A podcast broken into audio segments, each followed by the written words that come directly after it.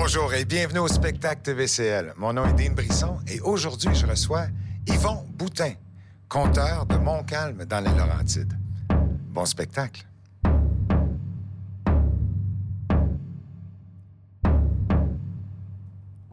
Ben, euh, merci beaucoup, euh, Dean. Euh, faut, en commençant, là, c'est ça. Il a dit compteur, mais en fait, euh, je suis un compteur confieur. Moi, euh, je suis habitué de compter et puis euh, j'aime ça toujours vérifier la connaissance que les gens ont des comptes. Parce qu'un compteur confieur, bon, vous avez vu des compteurs, hein, puis il y a toutes sortes de compteurs. Mais un compteur confieur, c'est que je vais vous confier des affaires que j'ai vraiment vécues, OK? Fait que là, euh, d'habitude, quand on est en- avec un vrai public, euh, pose la question. Avez-vous remarqué, vous autres qui connaissez les comptes, hein, vous êtes tous des amateurs de comptes. Je suis certain que tout le monde est des amateurs de comptes. Si vous l'écoutez, c'est parce que vous êtes amateurs de comptes. Vous êtes amoureux des mots, hein, des mots qui vous font voyager à défaut de voyager dans la réalité, vous permettent de voyager dans la pensée. Puis j'espère qu'aujourd'hui, mes mots vont euh, faire fleurir vos bourgeons d'imaginaire, bien sûr. Puis là, la question qui, euh, qui tue, c'est, avez-vous remarqué, vous autres, c'est quoi euh, qu'on retrouve au cœur de toutes les comptes, n'importe quel compte là, que vous avez entendu, là. Qu'est-ce qu'on retrouve au cœur de toutes les comptes? Là, je vais demander aux techniciens ici autour, là, c'est quoi hein, qu'on retrouve au cœur de toutes les comptes? Des farfadets. Ben, farfadet. Une morale à la fin. Une sorcière. Ah non, une morale à la fin. Voyons donc. J'ai dit au cœur de tous les comptes. Puis il y a des comptes, à part de ça, qui n'ont pas de morale. Il y a des comptes immoraux. Puis des farfadets, il n'y en a pas dans tous les comptes. Voyons, non, non, quelque chose. Au cœur de tous les comptes. là. Personnage diabolique! Des Ben, pianos volants. ben, des- Ah non, non. Là, là, là, là, ça commence à sentir le neurone qui chauffe, là. Des. Même ici, là. Non, ah, ah. Non, je vais vous le dire. Je vais vous le dire, moi, ce qu'on retrouve au cœur de tous les contes. Quand on écoute les contes, on se rend compte que tous les contes racontent des rencontres. Vous vous rendez compte? Tous les contes racontent des rencontres. Pas de rencontre, pas de compte. Prenez le petit chaperon rouge, hein? Elle s'en allait rencontrer sa grand-mère, puis elle rencontre le loup en chemin. La belle au bois dormant, elle rencontre la sorcière qui l'endort, puis elle rencontre le prince charmant qui la réveille. Tu sais, tous les contes racontent des rencontres. Puis si c'est comme ça d'un conte, c'est parce que toute la vie se déroule autour des rencontres. Toute la vie se déroule autour des rencontres. La preuve, irréfutable. Chacun, chacune de, vous autres qui regardez, puis de ceux qui sont ici, on est tous le fruit d'une rencontre. Ah, ben oui, on est tous le fruit d'une rencontre. Moi, je suis le plus vieux de la famille chez nous, fait que je peux penser que je suis le fruit d'une rencontre amoureuse. Ce qui n'est pas le cas de celui qui est le 13e de la famille. OK. Cela étant dit, moi, je me suis euh, rendu compte, assez jeune, j'avais 10 ans, que mes parents, mes propres parents, étaient des personnages de contes. Et j'en ai fait euh, toute une série de contes euh, autour de mes fabuleux ancêtres, parce que j'ai réalisé que j'avais des ancêtres fabuleux. Mais aujourd'hui, je vais plutôt vous raconter ma rencontre avec un personnage de conte dans la vraie vie, parce qu'il y, a- des personnages de contes qui se promènent là dans la vie. il y en a. Tu sais, là, vous vous promenez avec euh, votre blonde, avec votre chum, puis euh, vous rencontrez quelqu'un, puis là, vous dites Hey, hey, t'es spécial, le bonhomme, hein? Ouh, t'es spécial, la madame? Ben dans ce spécial-là, il y a de la graine de personnage de conte. Ah, ah, OK. Je vous explique. Moi, la rencontre que j'ai faite, celle-là, c'était en 2001. Le 9 novembre 2001. Euh, j'avais commencé à travailler au CLSC. Je travaillais à temps partiel. Je travaillais mercredi, jeudi, vendredi. Fait que j'avais les lundis, vendredis off. Ça me faisait des fins de semaine plus longues que mes semaines. Là, je faisais du bénévolat. Je faisais ce qu'on appelle l'accompagnement transport. Ça, c'est pour transporter des personnes qui ont besoin de- d'aller pour consulter médicalement, des raisons médicales, que ce soit euh, pour les dents ou pour n'importe quoi, mais raisons de santé, OK? Et c'est à, tarif euh, réduit, bien sûr. Fait que je faisais ça. Moi, j'étais libre le lundi puis le vendredi. Toujours est-il que le, lundi, euh, c'était au début, euh, bon, c'est- moi, c'est pour le vendredi le 9, euh, Daniel du, Centre d'action bénévole, elle m'appelle, elle me dit, Yvon, elle dit, t'es-tu libre? Elle dit, vendredi prochain. J'ai dit, ben oui, pas de problème. Elle dit, regarde, elle dit, c'est un nouveau client, un monsieur, elle dit, euh, 87 ans, qui, c'est la première fois qu'il fait affaire avec nous autres. Elle dit, il y a un rendez-vous à l'hôpital à Saint-Jérôme pour se faire opérer pour une cataracte. Fait qu'elle dit Ah, ben, je dis, regarde, j'ai dit, je regarder mon agenda. J'étais libre. Fait que j'ai dit, il n'y a pas de problème, c'est beau, euh, Daniel, prends ça. Fait que je prends les coordonnées du monsieur. Fait que son nom, c'est Aimé Lassouche. Son adresse, que je donne pas, c'est confidentiel. Numéro de téléphone, 87 ans, opération, cataracte, tout, rendez-vous, 9h30, c'est bon, OK. Moi, pour sécuriser la personne âgée, je l'appelle. Je l'appelle tout de suite. Aussitôt, moi, que c'est confirmé, je l'appelle. Fait que de même, la personne, elle ne se fait pas d'inquiétude à savoir, bon, elle a-tu trouvé quelqu'un, tu sais, tout ça. Fait que là, je téléphone, ça répond. Ouais. Bon, je dis, bonjour, monsieur Lasso. Il dit, ouais. J'ai dit, bon, mon nom, c'est Yvon Boutin. J'ai dit, je suis bénévole, là, au Centre d'action bénévole. Puis j'ai dit, euh, vous avez un rendez-vous à l'hôpital à Saint-Jérôme euh, vendredi prochain? Il dit, oui, oui, oui, pour une cataracte. Ben, j'ai dit, bon, c'est bon. J'ai dit, votre rendez-vous est à 9h30. J'ai dit, vous, là, votre adresse? J'ai dit, je sais pas exactement où ce que c'est, là, mais j'ai dit, êtes-vous déjà allé, vous, à l'hôpital? Ah, il dit, oui, oui. Il dit, avant ça, il dit, c'est mon, mon, cousin, il dit, qui me conduisait, mais il dit, là, il est rendu Alzheimer, il dit, il se perd chez eux, fait qu'il conduit plus. Ah, bon, il dit, OK. Il dit, comment ça prend de temps à peu près? Oh, il dit, 35 minutes. Ah, il dit, c'est correct, c'est bon. Fait qu'il dit, je vais passer chez vous d'abord, euh, j'ai dit, vers 9h moins quart. Ah, il dit, c'est bon. Il dit, on, va être correct. C'est bon. Là, le problème, c'est que moi, d'habitude, une place comme ça que je connais pas, tu sais, que j'avais pas. Euh, je savais pas exactement c'était où, puis il n'y avait pas de GPS là, en, 2001. Là. En tout cas, moi, je n'en avais pas. Fait que euh, d'habitude, je vais faire un cours de reconnaissance, tu sais, pour voir c'est où, puis pour pas niaiser le matin du, jour prévu. Fait que là, pas eu le temps, en tout cas, de ça, d'affaires qui étaient arrivées. Fait que je suis parti un peu plus de bonheur de chez nous. Finalement, là, je trouvais euh, la place, la rue, bon, puis euh, ça. Puis là, plus ça allait, c'était une petite rue, puis euh, une petite rue en gravelle. Puis là, ça finissait qu'il passait rien qu'un char, toi. Puis tout à coup, là, vous voyez qu'il y avait une maison au fond, une petite maison en bois rond. Puis sa galerie, en avant de la maison, il y avait un vieux qui était assis, puis qui, qui attendait. Un vieux, toi, avec des grands cheveux longs, un chapeau sur la tête, une grande barbe, une affaire de barbe. Pas mêlant. Il y a un bout, là. Je me suis dit, ah, pas de bon sens, c'est Gandalf. C'est Gandalf. parce que là, là, on venait de sortir des, des, choses de Seigneur des Anneaux. Là. Je me suis dit, puis il y a bien des acteurs hein, qui viennent dans Laurentides et tout, puis qui ont des chalets et tout. Mais euh, fait que là, ça ressemble à Gandalf. Fait que là, en tout cas, j'arrive, je me stationne devant la maison. Puis là, je débarque de char, je dis bonjour. Il dit bonjour, mon bon monsieur. Puis pas d'accent, rien. Fait que je me suis dit non, non, c'est vraiment monsieur Lasso, je sais pas, pas Gandalf, là, tu sais, là, et tout. Euh, j'ai dit, j'étais un petit peu avant le temps, là. J'ai dit, mais euh, dit, c'est parce que je voulais être certain. Ah, il n'y a pas de problème, pas de problème. Il dit, on, va y aller, on sera de bonne heure. Là, je l'aide à embarquer dans le char. S'assit à côté. On vire, on repart. Puis là, on s'enligne vers euh, l'hôpital. Moi, ma technique, pour mettre la personne âgée à, à l'aise, c'est que euh, je le fais parler de lui. Fait que là, il demande, je dis, ouais, bon, OK, euh, je commence à poser quelques questions, tu sais, bon, il fait longtemps que vous habitez là, tu sais, tout, et puis bon, il répond, mais c'est pas long que lui-même, il embarque dans la question. Il avait la même technique que moi. Fait que là, il se met à me questionner ça faisait longtemps que je faisais du bénévolat, bon, et tout ça. Puis, fait que finalement, c'est plus moi qui ai osé le temps qu'on arrive à l'hôpital, à Saint-Véron, que lui. Fait que je me suis dit, je me reprendrai bien euh, quand on va revenir. fait que là, on arrive à l'hôpital, là, euh, je l'aide à débarquer, puis là, il y avait une madame, des bénévoles, qui l'attendaient, fait que, euh, avec un fauteuil roulant. monsieur le père Lasso, il, s'assit dans le fauteuil. Fait que là, elle dit, son rendez-vous est à 9h30. Elle dit, c'est beau. Fait qu'elle dit, regardez, elle dit, ça devrait prendre, elle dit, pas plus qu'une heure. Fait qu'elle dit, si vous êtes ici, vers 10h20, 10h30, là, elle dit, il va être là. Ah, j'ai dit, bien correct. Moi, je m'étais amené un livre et puis euh, je suis allé me chercher un café. Puis je suis allé m'asseoir pour, euh, pour lire. là, quand il est revenu, euh, le temps a passé, je suis revenu. Tout à coup, là, il n'était pas encore arrivé. Tout à coup, hop, là, je le vois arriver avec une bénévole qui poussait. Puis là, il y avait un, bandeau sur l'œil, un, genre de pansement sur son œil, son œil droit qui s'était fait opérer. Fait là, ah, ben, je dis, bon, ben, puis, ça a bien été. Oh, apparemment, apparemment. OK. Ben, je dis, je vais chercher mon char. Je, reviens vous prendre. Puis, je vais chercher mon char, passe en avant, embarque le père dans le char. Et là, on repart pour s'en retourner vers chez eux. Fait que là, je dis, oui, ouais. Fait que là, puis votre opération, je dis, ça, s'est bien passé. Il dit, oui. Il dit, Le docteur me dit que ça va bien été. Il dit, hey, c'est pas une traînerie. Hein?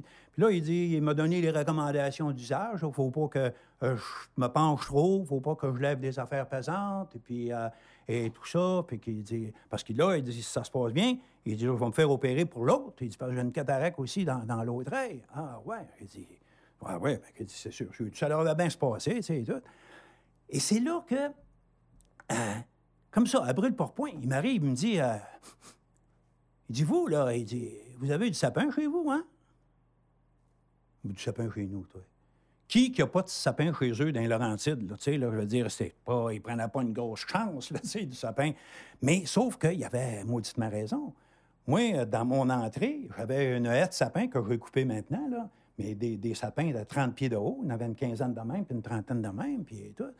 Là, il dit, euh, je, sais quoi, pourquoi vous me dites ça, tu sais? Eh bien, il dit, votre char sans le sapin mon corps sans le sapin, puis j'ai pas de petit sapin d'accrocher après le miroir qui sent pas le sapin de toute façon, tu sais, là. Je dis, mon char sans le sapin. Il dit, c'est votre char sans le sapin, mon bon monsieur. Ben, il dit, voyons donc, toi. Et puis, il dit, c'est pas l'épinette, non? Ben, il dit, le sapin puis l'épinette, mon bon monsieur, ça sent pas pantoute pareil. Il dit, le pain brun puis le pain blanc, ça goûte-tu pareil? Il dit, non, pas tout à fait. Ben, il dit, c'est pareil pour la senteur d'épinette puis senteur de sapin. Ah, ben là, toi, il, et là, je, tombais des nues. Parce que moi, je donnais des cours. J'avais donné des cours sur le vieillissement. Et là, j'avais appris que le nez, l'odorat, c'est le sens qui perd, qu'on perd en premier. C'est sûr qu'il y en a qui tombent sous aussi, là. Mais l'odorat, en haut de 65 ans, tu as un gros pourcentage de personnes âgées qui ne sentent plus, qui n'ont rien que 40% de nez qui fonctionne, si bien que c'est pour ça que c'est plus dangereux pour le feu, que ça prend de la boucane en maudit avant qu'il allume que le feu est allumé. Mais là, visiblement, lui, il n'y avait pas ce problème-là. Il dit, Colin, j'ai dit, euh, c'est étonnant. J'ai dit, vous avez un bon nez et tout. Ah, il dit, mon bon monsieur, il dit, vous savez, il dit, nos sens, il dit, c'est grâce à nos sens que, qu'on peut savourer toute la vie. Puis il dit, il faut en prendre soin parce que dit, si on perd nos sens, c'est toute la vie qui perd un peu du sien. Alors, je trouvais qu'il était hautement philosophique, toi. Hey, il avait bien raison, c'est vrai. Fait que, il dit, ah, ouais. Ah, il dit, vous connaissez le bois, par exemple? Il dit, oui. Il dit, moi, j'ai été élevé dans le bois, mon bon monsieur. Vous avez été élevé dans le bois? Oui, j'ai été élevé dans le bois. Mes parents étaient cuisiniers, cuisinières dans des camps de bûcherons. Il dit, j'ai été élevé dans le bois. Et vous savez, moi, il dit, mon bon monsieur, il dit, je parle cinq langues. Cinq langues? ça m'étonnait, là, toi, là. Euh, là, j'ai même, je vais être honnête avec vous autres, j'ai même pensé, il est-tu en train de me faire une réaction post-opératoire aux médicaments qu'il avait reçus puis qui se met à délirer un petit peu, tu sais, là? J'ai même pensé à revirer de bord pour aller le reconduire. Mais ma curiosité m'a fait continuer. non, je voulais savoir c'était quoi, ça, cette affaire-là. il dit cinq langues. Je parle le français puis l'anglais, bien sûr. Puis il dit, il dit je parle l'algonquin. Ah, il dit, vous parlez algonquin? Il dit, oui. Il dit, ma mère est algonquine. Il dit, ma mère, il dit, elle m'a appris l'algonquin. Il dit, ma mère, elle s'appelle Nebidjibigon. Oh, il dit, ah oui, Nebidjibigon. Mais il dit en français, il dit, c'est Rosé des Bois. Ah, ouais, Madame Rosé, bon. Puis il dit, ma mère, elle dit, elle m'a appris, il dit, elle avait un don, elle. Il dit, ma mère, elle pouvait communiquer avec l'eau. Elle connaissait le langage de l'eau. Il dit, c'est pour ça. Il dit que Rosé des bois. Il dit, c'est pour ça. Il dit, ah, ouais. Il dit, c'est ça. Bon, c'est bon. Puis j'ai dit, l'autre langage, c'est quoi? Mais il dit, c'est mon père qui me l'a montré. Il dit, monsieur, il dit, mon bon monsieur, il dit, je connais le langage des arbres. Il je pourrais vous raconter, dit ce qu'un merisier raconte, ce qu'un érable raconte. Il dit, comme là, là il pourrait vous raconter ce que les érables racontent quand ils se font entailler, là, c'est tout. Puis ça, il a appris ça comment? Bien, c'est mon père. C'est mon père qui m'a enseigné le langage des arbres. Mon père, il s'appelait Jean, Jean Racine. Puis il dit, lui, il connaissait le langage des arbres, puis tout. Ah ouais! Puis, ah, ben ouais. Là, il commence à me, il continue à me raconter un peu sa vie d'un camp de bûcheron, tu sais, puis tout ça. Mais là, moi, je suis fatigué. Parce que là, je me disais, Tabarouette, son père, Jean Racine, sa mère, Nebudji, euh, en tout cas, Rosé des Bois, lui, c'est la souche. Là, euh, on, on rendu pas mal proche de chez eux. On devait être rendu à moins de 10 minutes de chez eux. Et là, euh, je dis, vous allez me dire une affaire, là, vous, là. Bon, je vous écoute, là. Je dis, à vous, là, votre nom, c'est La Souche. Votre père, c'est Jean Racine, puis votre mère, en tout cas, Rosé Desbois. Fait que je dis, votre nom, ça vient d'où? Oh, il dit, mon bon monsieur, vous êtes pas le premier à me poser la question. Mais il dit, sûrement pas, hein? Il dit, ah, non, non. Il dit, avez-vous un petit 10 minutes de lousse? Ben, je dis, bien sûr, bien sûr, tu sais, correct. Là, je moi, je conduisais. J'attendais la suite, là, tu sais. Là, il a arrêté de parler. Là, là je me suis dit, il était en train de forger sa menterie, là, là. Il était en train de forger sa menterie, là, tu sais, là, OK, correct. Finalement, il n'a pas dit un mot tant qu'on n'est pas arrivé chez eux. Fait que là, il dit, vous allez euh, débarquer, il dit, euh, prendre une tasse de bonté avec moi, puis vous, euh, vous raconter ça. Ah, oh, il dit, regardez bien, il dit, la bonté court pas les rues. Fait qu'il dit, même si c'est rien qu'une tasse, m'a rentré certain pour la prendre. Oh, il dit, vous êtes un petit drôle, là, vous, hein? fait que là, on rentre dans la maison. Puis là, il y avait sa théière qui était sur son poêle à bois. Puis euh, le thé, le poêle avait eu le temps de mourir, mais le thé était comme encore tiède un peu, mais il était fort en ciboulot. Fait que là, il dit Assoyez-vous. Là, on s'assit, il me verse du thé, puis je renverse à lui. Puis là, il commence. Il dit Vous savez, il dit Mon bon monsieur, il dit C'est sûr, il dit, si je peux vous raconter ça, il dit C'est parce que, il dit, grâce à mon père, à mes parents. Il dit Je l'ai entendu, cette histoire-là, il dit bien des fois. Mais il dit C'est grâce aussi à quelques racines d'érable, puis tout. Il dit que je peux vous raconter ça. Il dit Ah, ouais. Là, je me suis demandé s'il y avait quelque chose dans son thé fort, OK? Ou non, si c'est encore des effets, des médicaments, c'est tout. En tout cas, il y avait quand même un peu l'air bizarre. Fait qu'il dit, regarde bien, il dit, c'est arrivé, il dit, c'était un 22 avril 1914. Il dit, mon père, il s'en allait relever ses pièges. Puis euh, il dit, euh, tout d'un coup, il a entendu des bruits. Il entendait comme crier, pleurer et tout. Là, il se demandait, il pensait au début que c'était peut-être un petit animal qui s'était pogné dans ses pièges, mais qui n'était pas mort. Là, ça, il aimait moins ça parce qu'il était obligé d'achever l'animal. Ça, là, il n'aimait pas tellement ça. Mais à un moment donné, les cris ont arrêté.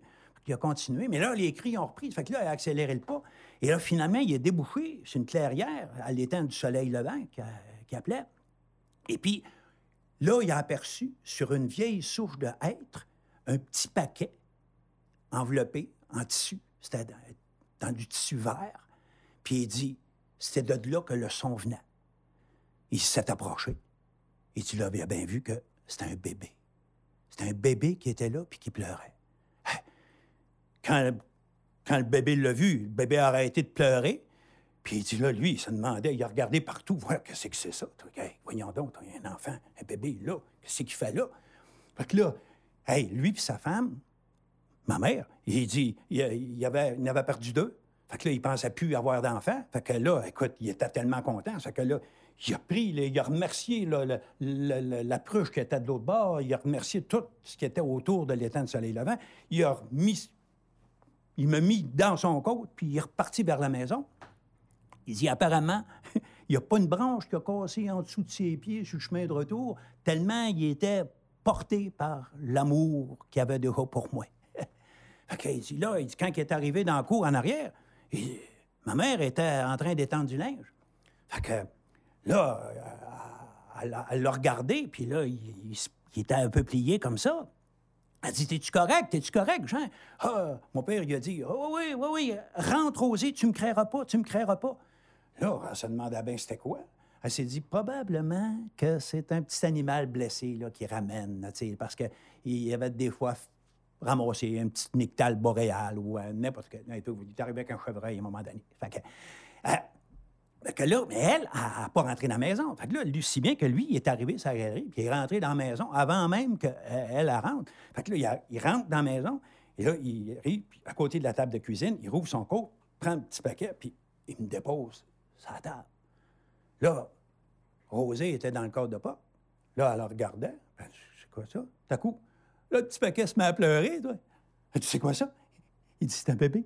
C'est un bébé, Rosé. Tu le créeras pas. Ben, dit, voyons donc, un bébé. Elle dit, où c'est que tu as trouvé ça? Elle l'a trouvé à l'étang du soleil là-dedans. Il était sa, vieille souche.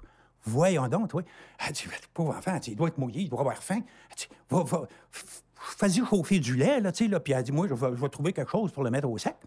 Fait que là, euh, Jean, il a commencé à faire chauffer du lait d'une petite bouteille qu'il y avait. Puis euh, là, elle, est allée fouiller dans son coffre de cèdre pour trouver de la guenille qui ferait office de couche. Là, ben, elle trouve ce qu'il faut, puis là, elle revient, puis là, elle déballe le bébé. Et là, tout d'un coup, elle dit Jean, Jean, Jean, viens, viens, viens, viens. Là, se demandait bien c'était quoi, mon Jean. Fait que là, Jean, il arrive, elle dit Regarde, c'est un petit gars tu nous ramènes, c'est un petit gars. Oh, il dit Rosé, il dit Ça aurait été une petite fille, ça aurait été pareil. C'était un enfant, c'était un enfant. Elle dit Oui, oui. Fait que, en elle dit, va, va finir de chauffer le lait, puis tout. Fait que là, elle change, puis lui, il fait chauffer le lait. Et là, quand il est revenu avec la bouteille de lait, il donne la bouteille de lait à Rosé. Rosé était en train de bercer le petit, tu sais, là, bon, et tout. Et puis là, il donne la bouteille de lait Elle plug le bébé, toi, puis là. Elle, avait faim. Il avait-tu faim, toi? Elle le prend pour faire faire un petit rapport. Envoie encore plug. Un rapport aussi. Là, le bébé s'est endormi. Il dit Je me suis endormi, mon bon monsieur. Il dit Je devais être bien, en tout cas. Il dit Juste dans les yeux, il dit Je pense que j'étais bien. Fait que là, c'est là que mon père a dit Ah, Colin, comment est-ce qu'on va l'appeler? Comment est-ce qu'on va l'appeler? Là, ma mère a dit On va l'appeler euh. Il dit Ben oui. Ben oui, t'as bien raison. On va l'appeler Aimé. Aimé. Elle dit On va l'appeler Kisagin Pokuji.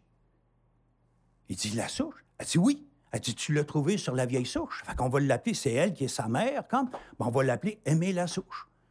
Il dit Ben, t'as bien raison.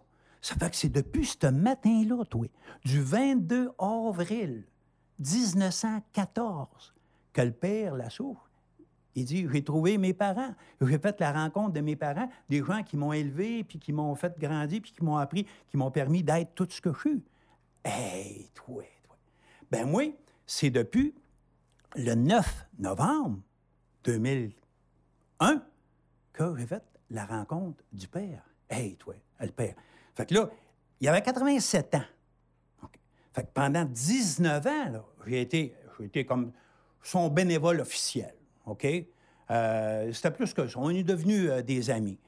Euh, malheureusement, il est décédé. Ça va faire un an, là, le 22. Ça va faire un an, le 22. On a été quasiment 19 ans à, se, fréquenter. Ça que, écoute, on a fait des affaires, on se voyait régulièrement. Il m'a raconté des affaires. Je pourrais vous en raconter des, choses longtemps. Il m'a raconté une affaire. Tiens.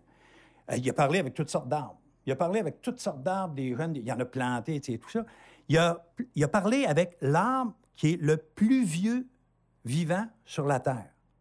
Avez-vous une idée de quel âge peut avoir l'arbre le plus vieux qui vit actuellement sur la Terre?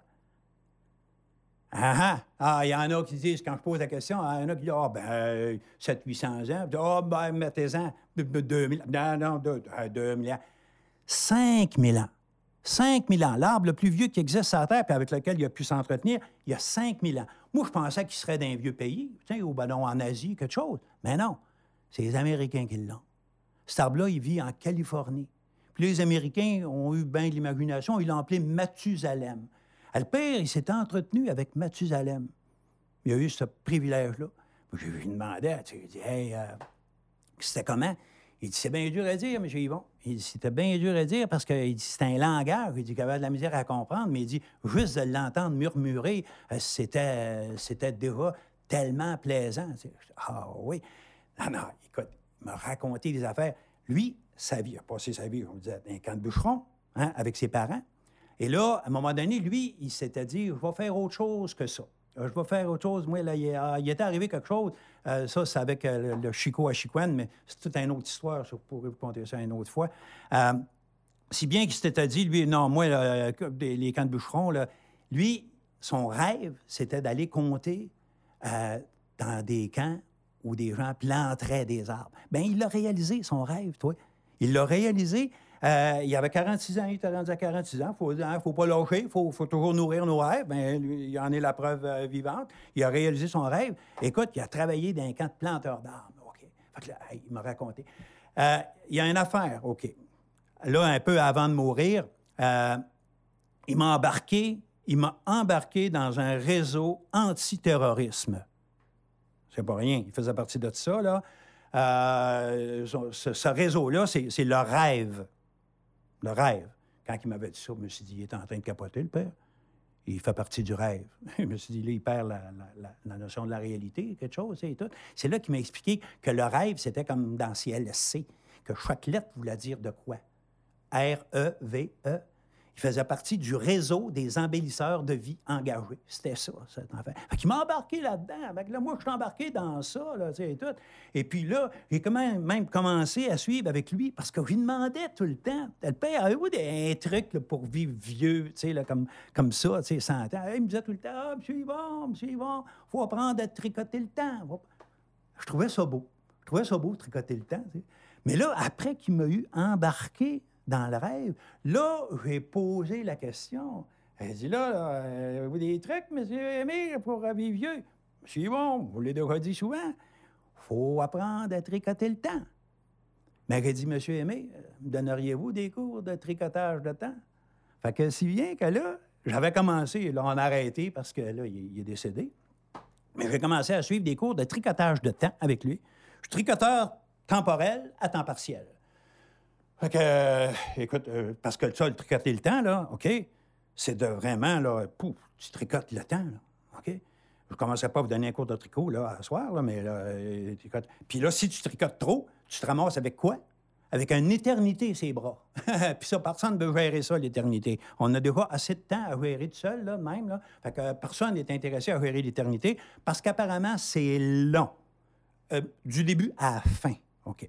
Fait que, écoutez, là, je pourrais vous en racontez des affaires du père. Écoute, pendant 19 ans, pendant 19 ans qu'on s'est fréquenté, que je l'ai accompagné, tu sais, tout ça, je pourrais vous en raconter pendant toute la nuit. Pendant toute la nuit, puis jusqu'à demain midi. Bon, OK?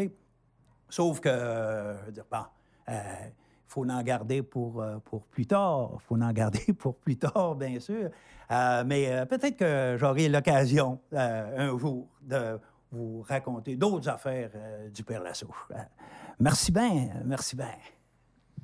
Félicitations, M. Boutin. Wow! Ben, vous m'avez donné des frissons, là. Ah avec, oui? Euh, ben oui, c'était émouvant, il y a un petit bout, là. Ah oui, effectivement, merci. Ben, plaisir. On veut en savoir plus. Où on peut vous voir? Bien, me voir actuellement, c'est sûr que c'est sur vidéo. Hein? on ne peut plus faire de spectacle. Euh, j'ai fait un projet euh, ben, printemps dernier. On a commencé à Saint-Isit l'année passée, quand la pandémie a commencé, avec la FADOC Laurentide, pour justement briser un peu l'isolement là, là, chez les aînés, là, ça, qui sont retrouvés en cabané. Là, euh, et puis, donc, si vous allez sur le site YouTube de FADOC RLS, Réseau Région Laurentide. Oui. Là, il y a 29 comptes que vous allez pouvoir trouver là. De M. Yvon Boutin? Euh, exactement, ah, 29 comptes? Oui, 29 comptes. Il y a du Père Lassouche, puis il y a de, mes fabuleux ancêtres aussi. Parce qu'il euh, y a mes fabuleux ancêtres. Ah oui, hein? Oui, oui. Fait que euh, c'est ça. Je vous invite à aller voir ça. C'était magique. Merci ben, beaucoup, M. Ça fait plaisir. Et bravo pour l'initiative de faire ça. Ça me fait plaisir et merci d'avoir participé à l'émission. Ici Dean Brisson qui vous dit à une prochaine au spectacle TVCL et suivez-nous sur tvcl.ca.